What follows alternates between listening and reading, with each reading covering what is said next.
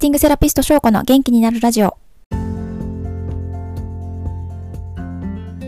皆さん、こんにちは。ファスティングセラピストの翔子です。この番組では、ファスティングや腸活など、あなたの腸が元気になる情報を平日毎日配信しています。腸が元気になると、心も体も元気になります。元気や若さを取り戻したいと思っているあなたのお役に立てれば幸いです。ということで、今日もいただいたご質問にお答えしたいと思います。えっと、断食中にですね、塩麹を食べてもいいですかっていうご質問ですね。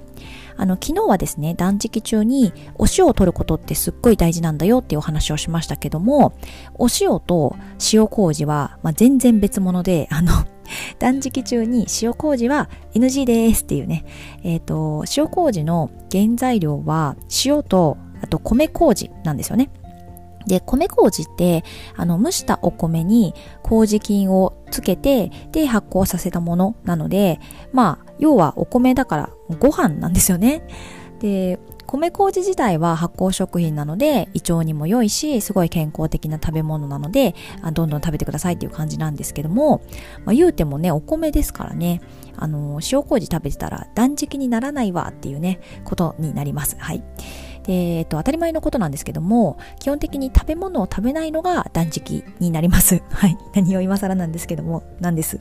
で、でもただ食べないと栄養も取れなくて健康も保てないので、だから野菜とか果物をもう液体になるまで発酵した酵素ドリンクで必要なビタミンとミネラルを補給しているわけです。で、それ以外はですね、基本的に食べ物はもう食べないっていうのが断食期間になります。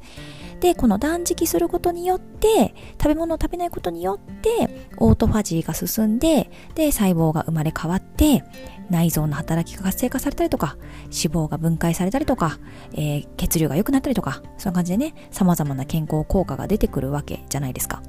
なのでファスティングの効果を期待されているのであれば体に必要な水分塩分ビタミンミネラルのみですねまあ、つまりはお水とお塩と酵素ドリンクのみで断食期間を過ごしてください。はい。ということで、まあちょっと今日は短いですけども、断食中に酵素、あ、酵素じゃないや、えっ、ー、と、麹、塩麹を食べてもいいですか？っていうご質問については、あの、ダメですよっていうふうにお答えをしたいと思います。はい。最後にお知らせをさせてください。えっと、6月の3日間ファスティングですね。6月27日月曜日から1週間で3日間ファスティングをします。この期間にぜひ一緒にやってみたいという方は、Facebook グループで無料でサポートしてますので、お気軽にリクエストしてください。そしてですね、この6月27日スタートのファスティングのオリエンテーションとして、明日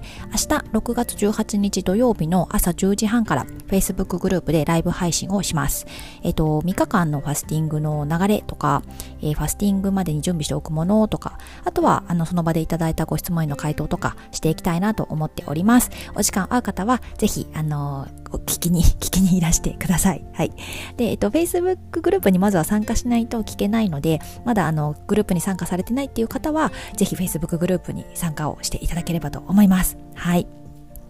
あとはですね、えっと、ファスティングセラピスト証拠の公式 LINE もぜひご登録してください。LINE の方でも定期的にファスティングや腸活に関する情報を発信しておりますので、あの、ご登録いただければと思います。で、LINE のメニューの方から Facebook グループへの登録とかもできますので、ご活用いただければと思います。で、えっと、LINE にご登録していただくと、最初にまずですね、ファスティングのサポートマニュアルをお送りしておりますし、あとは、えっと、1週間、7日間にわたって無料の LINE 講座ということで、毎日1本動画をお送りしてますので、ぜひ受け取ってください。はい。ということで、えっと、公式 LINE の URL も、あの、概要欄に貼っておきますので、よろしくお願いします。ということで、明日ぜひライブ配信見に来て、あ、聞きに来てください。では、えー、来週はですね、あの、あ、次の配信はまた来週の月曜日となりますので、楽しい週末を過ごしてください。はい。ファスティングセラピストの翔子でした。ではでは、失礼します。